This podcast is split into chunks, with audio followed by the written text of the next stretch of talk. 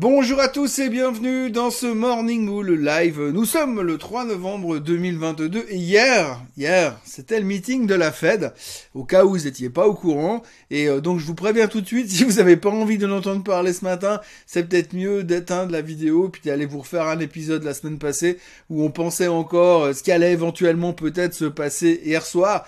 Alors hier soir, oui, ça s'est passé. On a eu exactement ce qu'on attendait. On a eu euh, la Fed qui a fait ce qu'on attendait d'elle, euh, la Fed qui a annoncé ce qu'on attendait d'elle.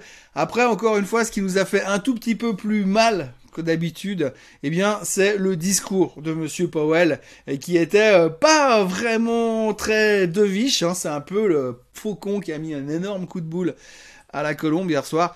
Et euh, on va décortiquer tout ça, mais ce matin, c'est pas si catastrophique que ça, mais la correction d'hier soir était encore une fois sévère, un peu à l'image de celle qu'on a vécue au mois de septembre, mais moins.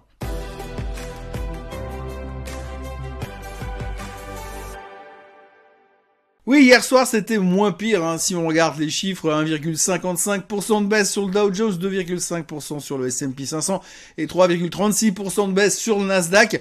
Il euh, y a pire comme euh, mauvaise séance, on a vécu bien pire ces deux derniers mois. Donc là on a l'impression qu'on était presque raisonnable, mais c'est vrai que dans euh, le phrasé de tout ce qui a été dit hier soir, eh bien on s'est retrouvé dans une situation où il a fallu réagir. Le communiqué de base de la, de la fête qui est sorti à 19h était plutôt conciliant, plutôt en direction euh, d'une euh, ralentissement de la hausse ou en tout cas d'une hausse plus modérée dans les mois à venir, c'est exactement ce qu'on attendait. Alors les 0,75% de hausse de hier, bah bon, c'était du connu, donc c'était pas une grosse surprise.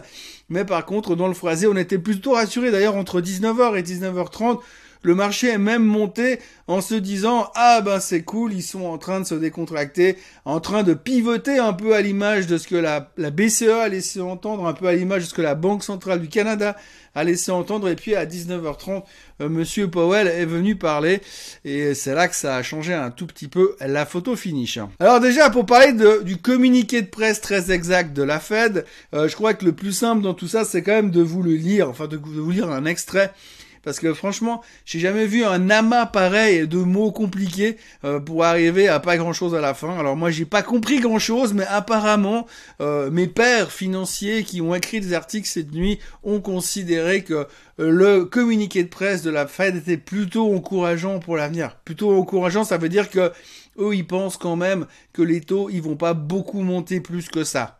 Ça dépend, peut-être. Enfin, normalement. Voici donc le communiqué de la Fed, un extrait. Les prochaines décisions se feront par étapes afin de tenir compte du resserrement cumulatif de la politique monétaire.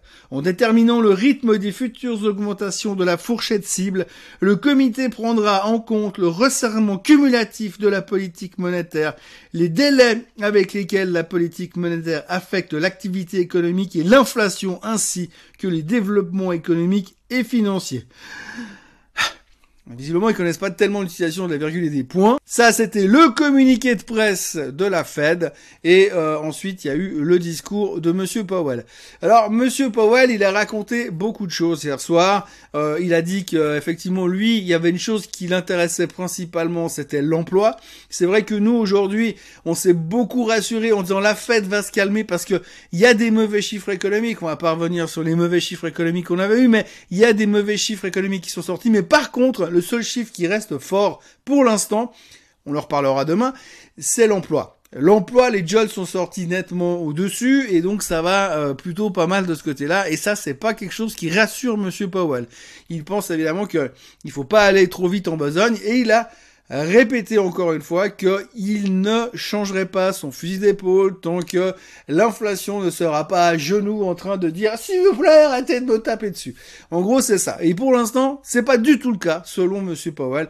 Donc ça veut dire qu'il faut encore attendre pas mal de temps pour savoir ce qui va se passer. Donc hier, dans les scénarios que je vous avais proposés euh, par rapport à ce qui allait se passer hier soir, je vous avais dit il y a un scénario. Le premier, c'était 0,75% de hausse et le fait que Monsieur Powell ne donne aucune indication sur le fait qu'il ait l'intention de se calmer ces prochains temps. C'est celui-ci qui a été privilégié, les autres ont été mis de côté. C'est clair que c'était un tout petit peu plus ésotérique les autres, mais celui-là effectivement. Mais le problème dans tout ça, c'est pas les 0,75% qu'on a eu hier soir, c'est vraiment le côté euh, de Monsieur Powell qui ne veut pour l'instant rien lâcher dans son combat et rien lâcher dans sa position de lutteur contre l'inflation. Globalement, dans son discours hier soir, on a appris cinq choses. Hein. La première chose qu'on a appris, c'est que tout d'abord, les taux terminaux, alors les taux terminaux, ce qu'on appelle les taux terminaux, c'est les taux euh, qu'on aura atteints quand la Fed va arrêter de monter définitivement ou pas. Non, mais les taux terminaux, c'est vraiment le but final de la Fed. Donc ces taux terminaux qu'on avait plus ou moins espérés entre 4,5 et 4,75, c'est la fourchette cible que la Fed s'était fixée. Quand on écoute le discours de Monsieur Powell. Pour lui, c'est plutôt 5, 5,25. Donc on n'est plus tout à fait dans la même gamme, mais ça veut donc dire que la Fed va continuer à monter les taux. Peut-être pas à coup de 75 basis points, mais on a encore plusieurs meetings de la Fed à venir où ils vont, on va avoir des hausses des taux et visiblement Monsieur Powell n'a aucune intention de faire la moindre pause et c'est d'ailleurs la deuxième chose qu'on a appris dans son discours.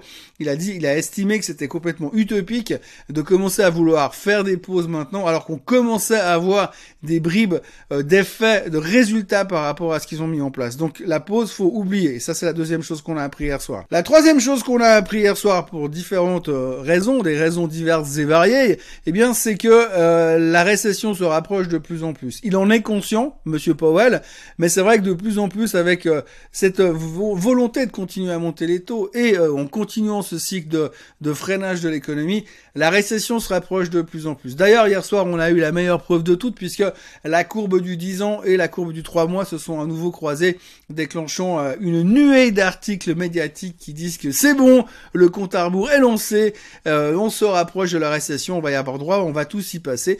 Non, bref, c'est en train de revenir à toute vitesse et c'est vrai que euh, c'est une des choses supplémentaires dont on a pris conscience comme si on n'avait pas tout à fait pris conscience, mais ce croisement entre la courbe du rendement du 10 ans et du 3 mois est toujours quelque chose qu'on regarde régulièrement. Si on reprend ces vidéos, les vidéos du Morning Bull depuis euh, deux ans, on en a parlé plusieurs fois, et à chaque fois, en fait, c'est un signal de déclenchement.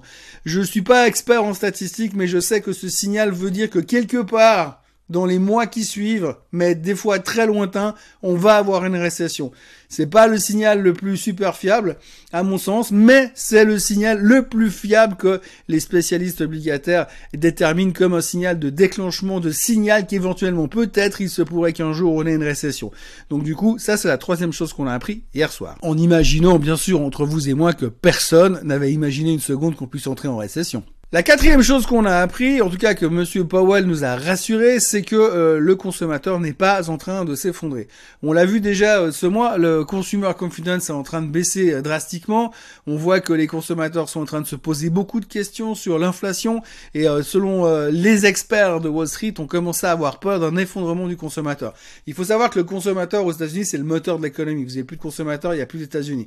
Donc en gros, on avait un peu un peu peur de ça. Il y a ainsi il y a un chart qui circule régulièrement sur les marchés, euh, que je vais essayer de vous retrouver, c'est le chart de l'épargne. En fait, le chart de l'épargne, aujourd'hui, on voit que les Américains n'ont bientôt plus de réserves d'épargne et que le taux d'endettement et le taux des cartes de crédit est en train de monter au plafond. Mais malgré tout cela, Monsieur Powell se montre rassuré et estime que selon ses indications à lui, alors je sais pas quelles indications il a de plus que nous, eh bien, le consommateur n'est pas en train de s'effondrer. Le consommateur est fort.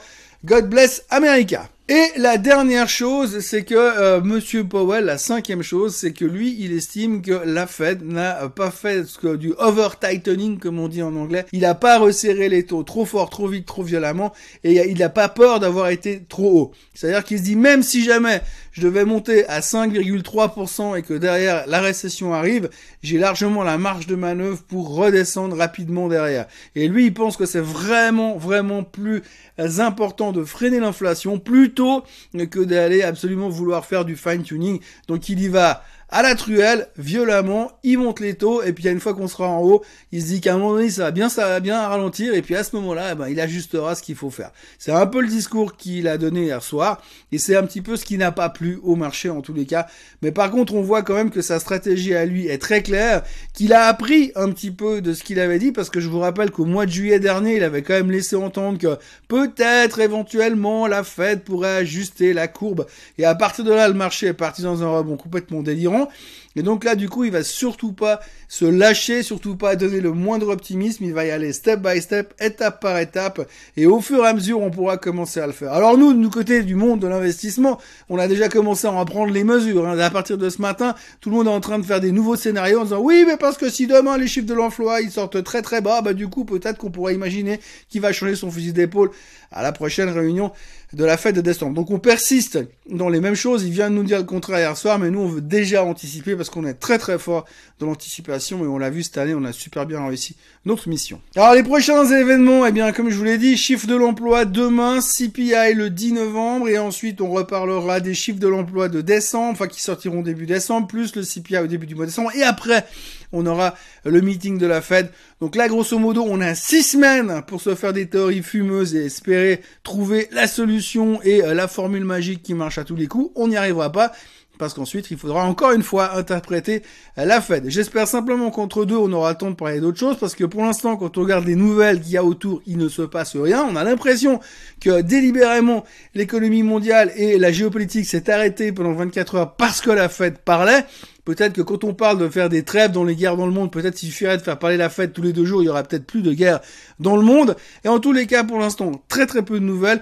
Les chiffres qu'on a eu hier soir, il faut en retenir deux. Roku qui a sorti des mauvais chiffres, qui se faisait démonter, euh, Qualcomm qui sortait des mauvais chiffres et qui se faisait démonter, qui mettait en question l'avenir et, et les performances futures du secteur des semi-conducteurs. On connaît l'histoire. Et puis évidemment, on ne parle que ou pratiquement que de monsieur Elon Musk et de ce qu'il est en train de faire euh, de Twitter. C'est l'obsession des médias en ce moment.